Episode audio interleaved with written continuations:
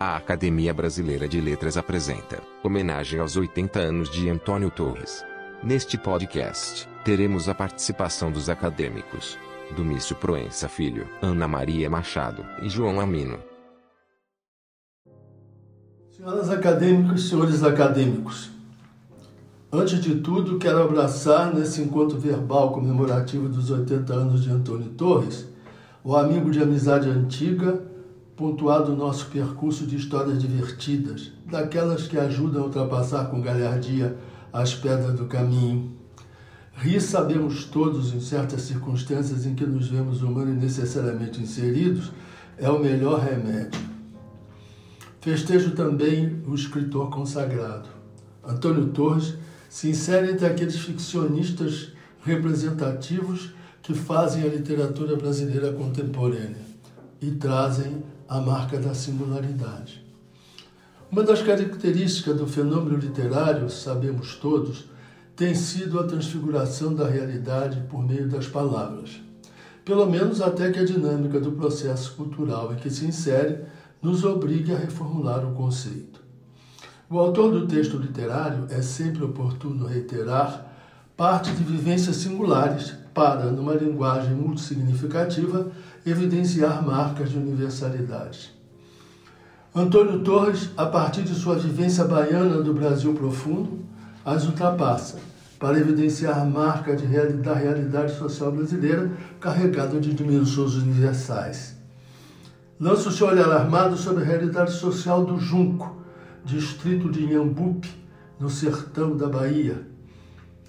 Junco, hoje Sátiro Dias, para convertê-lo no microcosmos. O junco, transfigurado na sua arte, assume dimensões modelares no desenho das terras sertâneas do seu estado natal. Não sem razão é a ambiência nuclear dos seus romances. O cão levando para a lua, os homens dos pés redondos, essa terra. Assim situado, adquire caráter paradigmático, reitero, e metonímico. Ambiência temática constitui internalizações da realidade desse Brasil sertanejo, contrastados na pena do romancista com o Brasil urbano, representado sobretudo por São Paulo e passando por cidades baianas.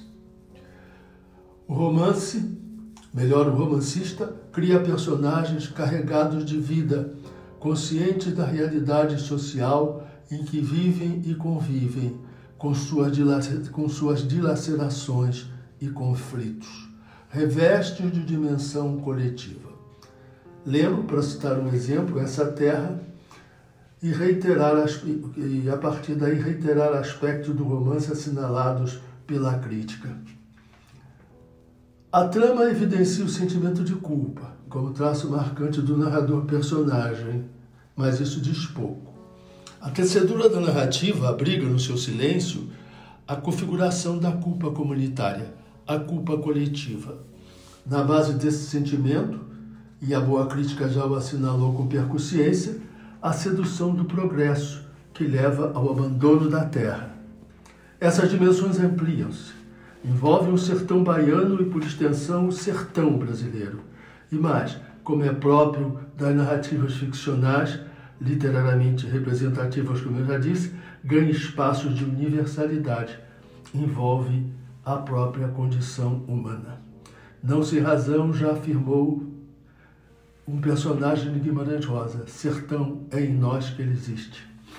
Nem preciso lembrar as marcas do estilo que singularizam a sua linguagem de escritor que domina os recursos do idioma suporte. Um destaque a fragmentação como característica marcante dos personagens, a contenção, a redução ao essencial em termos de seleção vocabular, a sugestão a partir de associações de sentido mais do que da apresentação lógica dos acontecimentos. Só para lembrar alguns, alguns traços. Antônio Torres domina com galhardia o seu ofício. Nos espaços do processo literário brasileiro, a sua prosa situa-se de maneira singular, na linhagem dos escritores que associam dimensões regionais a dimensões universais. Parte da realidade brasileira subdesenvolvida, caracterizada em suas raízes sociais e históricas, Converte-as não num retrato da realidade social observada, mas numa visão crítica lançada sobre tal realidade. Surpreende-a em sua dimensão coletiva, converte a imagem de um Brasil, um Brasil feito, e são palavras suas, de gente se alimentando de telha, sopa de farrapos e carne de rato. Fecho as aspas. Associa o romance espelho ao romance denúncia. Na casa de Machado de Assis, é o acadêmico participante, de presença assídua nas reuniões, de atuação efetiva nas múltiplas atividades exigidas pela academia. Não hesita em transitar com intimidade por Europa, França e Bahia, com passagens frequentes e obrigatórias por Portugal, até porque há muito sua obra consolidada transpõe as fronteiras do nosso país. Comprovam-no as muitas traduções e, sobretudo, a presença nas livrarias estrangeiras e a fortuna crítica. E mais ainda, as premiações reconhecedoras dos seus altos méritos. Por tudo isso, é grato festejar, nessa nossa casa de amigas e amigos, de cultores da palavra e do bem pensar, casa da memória e da amizade, a sua ascensão vivencial à nobre categoria dos octogenários Parabéns, amigo, e continue a saga de sua escrita. Os companheiros de confraria, esteja certo, as amigas, os amigos e a academia comemoram. A literatura brasileira agradece. É uma alegria para mim estar aqui saudando Antônio Torres em seus 80 anos, poder celebrar esse Tonho oitentão com o vigor de uma escrita que, desde os anos 70 do século passado, nos acostumou a ir fundo e ir alto ao mesmo tempo na leitura de seus livros. Os leitores, os prêmios, as traduções, a entrada para a Academia Brasileira de Letras, tudo isso o consagrou como um dos grandes romancistas brasileiros do nosso tempo. E ao longo desse tempo, Antônio Torres mergulhou fundo nas raízes familiares, com toda a intensidade de suas emoções e suas marcas. Acompanhou dores e vitórias das migrações brasileiras que arrastaram tanta gente do interior para as megalópolis. Buscou nas raízes históricas alguns olhares que iluminam nossos enigmas, nossos mistérios que atravessam séculos mas eu quero dar uma palavra muito especial, além do escritor, às qualidades humanas do amigo. Apesar de todo esse seu sucesso, Antônio Torres é um ser raro em sua generosidade. Está sempre disposto a dar seu tempo, seu olhar, seu ouvido para ser compartilhado com os outros. Ao longo da vida, pelo meio de incontáveis feiras, bienais de livros, congressos, mesas redondas pelo mundo afora, eu perdi a conta das vezes em que Antônio Torres fazia questão de abrir as portas para os outros, apresentando um editor aqui, indicando uma coleção ali, dando um depoimento público que equivalia a dar um passe perfeito para o companheiro chutar em direção ao gol todos esses gestos generosos que são tão raros às vezes. Ele nunca fez mistério de um contato precioso. Eu nunca vi o Torres puxar o tapete de um colega. Nunca se negou a um gesto de solidariedade. Pelo contrário, ele tem um raro senso do coletivo, na certeza de que o destaque a um escritor brasileiro é sempre uma soma, um passo no engrandecimento de todos na confirmação de uma cultura inclusiva com espaço para todo mundo. E ele faz isso com a maior naturalidade e com afeto. Daí o carinho com que agora eu festejo os 80 anos do meu amigo. Parabéns, Antônio Torres. Temos muito a comemorar. Os 80 anos e a intensa atividade literária de Antônio Torres. Poderia falar de um êxito editorial medido pelo número de edições, de uma ampla gama de romances, desde que em 1972 ele publicou Um Cão Uivando para a Lua. Poderia me estender sobre a recepção que sua escrita teve no Brasil e em muitos outros países, na Ásia, na Europa e nas Américas. Vou preferir dedicar estes minutos de homenagem a trilogia que ele iniciou com a publicação de, Esta, de Essa Terra em 1976.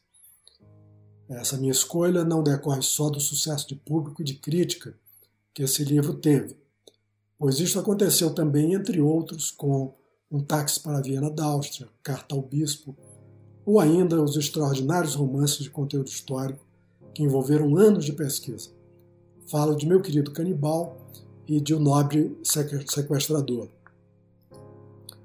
Pensei na trilogia, especialmente no seu segundo livro, de 1997, O Cachorro e o Lobo, porque tem a ver com os 80 anos de Totonho, pai do narrador Totonho. Os, muito os muitos leitores de Antônio Torres estão familiarizados com Totonho, protagonista da trilogia, com seu pai, sua mãe, seu avô, sua irmã Noêmia, com seu irmão mais velho, primogênito Nelo. Conhecem o Junco, vilarejo do sertão da Bahia, onde Antônio Torres nasceu e onde situou essas narrativas. Li pela primeira vez essa terra em 1982. Eu morava no México e recebi a visita da professora Lígia Chiappini, que me presenteou um exemplar. O livro me causou impacto por sua linguagem, pela capacidade que tem Antônio Torres de transmitir a atmosfera física, social e psicológica do sertão da Bahia. Sua religiosidade, suas superstições e suas perversões. O livro tem força também pelo, próprio enredo. Nelo, ao voltar ao Junco depois de 20 anos em São Paulo, se enforcou com uma corda pendurada no armador de rede. Antônio Torres dava um tratamento novo a um tema clássico, o do retirante em busca do sonho e do seu regresso às origens. Subvertia a narrativa é, tradicional. Nem Nelo encontra em São Paulo seu sonho, nem reencontra seu passado ao regressar ao Juco. O suicida mata o sonho do migrante, sonho do junco, do sertanejo, do nordestino e do Brasil profundo. O suicídio de Nelo é poderoso como algo real, posto que narrado com verossimilhança. É específico e, ao mesmo tempo, metafórico. Representa um desencontro entre dois mundos. O tema mais geral da trilogia continua atual pois as migrações são fenômenos contemporâneos por excelência. O brasileiro que migra para Boston ou Lisboa tem um sonho semelhante àquele de quem saía do Junco para São Paulo.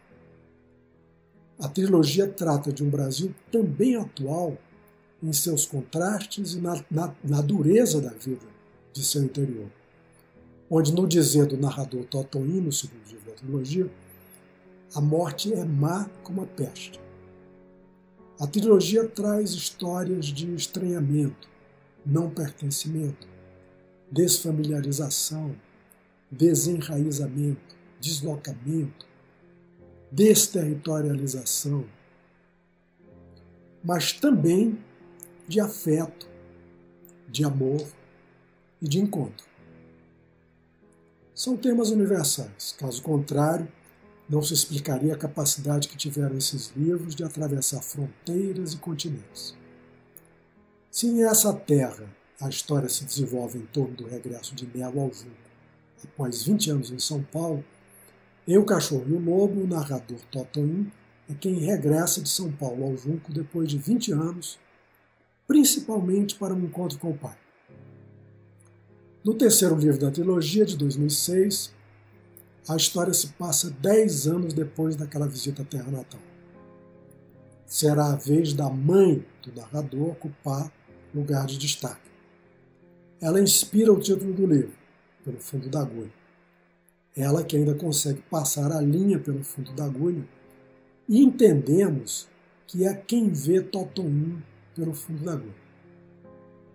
É a partir da memória que as narrativas dos três livros se constroem e, sobretudo, neste último, escrito na fronteira entre o sono e a vigília, como indica a epígrafe da, a epígrafe da escritora americana Carson McCullers. protagonista aqui rememora seu passado num momento de impasse. Está deitado no quarto de hotel. É também neste livro que sua vivência em São Paulo é retratada retrospectivamente. Mas voltemos ao cachorro e o lobo. Eis-me de regresso a essa terra de filósofos e loucos, a começar pelo meu pai, que disso tudo tem um pouco. E se aqui estou, é por causa dele mesmo. Ou melhor, dos seus 80 anos, diz Totonho. Ele tinha sido avisado com atraso pela irmã Noé. Perdeu a festa dos 80 anos. Mas ainda assim foi ao junco um junco com cercas de arame farpado, cancelas trancadas a cadeado, supermercado, asfalto e antena parabólica. O chamado progresso tinha chegado e atraído bandidos e assaltos. Da casa onde Totoim cresceu, havia restado um caco de telha. Seria correto dizer que estes romances não foram escritos para edificar, glorificar ou iludir. Não há salvação no sonho nem nas raízes. O junco que era, como lemos no segundo romance, a última possibilidade de refúgio, já não existe. Era outra a cidade, e outros o país, o continente, o mundo deste outro personagem um homem que já não sabia se ainda tinha sonhos próprios, dirá o narrador pelo fundo da agulha. Ainda assim, existe um clima de festa no reencontro com o pai de 80 anos e na noite de amor de Totoinho com a primeira namorada, Inês, Inezinha ou Inezita, a dos cabelos de boneca de milho. Existe um clima de festa também na chuva que cai naquele sertão seco durante a curta visita do narrador à sua terra natal. Se Nelo não encontra o seu lugar, se o lugar de Totonho é principalmente a memória, seu pai Totonho parece guardar seu vínculo com o Juca. Solitário, cuida das galinhas. Vive com muito pouco, a única tentativa de se inserir nos novos tempos foi frustrada. Perdeu as terras ao tomar empréstimo ao banco para plantar cisão. Não migrou e não quer migrar. Meio louco, meio filósofo, dizem que bêbado. Ainda assim, é o personagem estável da trilogia, fincado no junco, identificado com ele está feliz nos seus 80 anos e tem a expectativa de comemorar seu centenário. Assim como Antônio Torres não é Totonho nem Totonho, não vamos confundir o Junco com Sátiro Dias, nome atual da cidade onde nasceu o escritor. Sua Junco literária é fruto de uma imaginação tecida pela memória. Foi comparada no segundo livro da trilogia, a Comala, do romance Pedro Páramo, de Juan Rulfo. Mais que real, é lugar mítico. Como tal, não envelhece. E a ele podemos sempre regressar. Lemos em Pelo Fundo da Agulha. Não se mate depois durma. E quando despertar, cante. Cantar não será por acaso. A música está presente nas citações desta trilogia, bem como na atenção ao ritmo das frases e à dicção nordestina. Também o autor, Antônio Torres, vai seguir cantando, concluiu um novo romance, no qual trabalhou por 10 anos e que deve publicar em 2021. Obrigado, Antônio Torres. por ter nos brindado com quase 50 anos de uma exímia produção literária. E parabéns por seus 80 anos.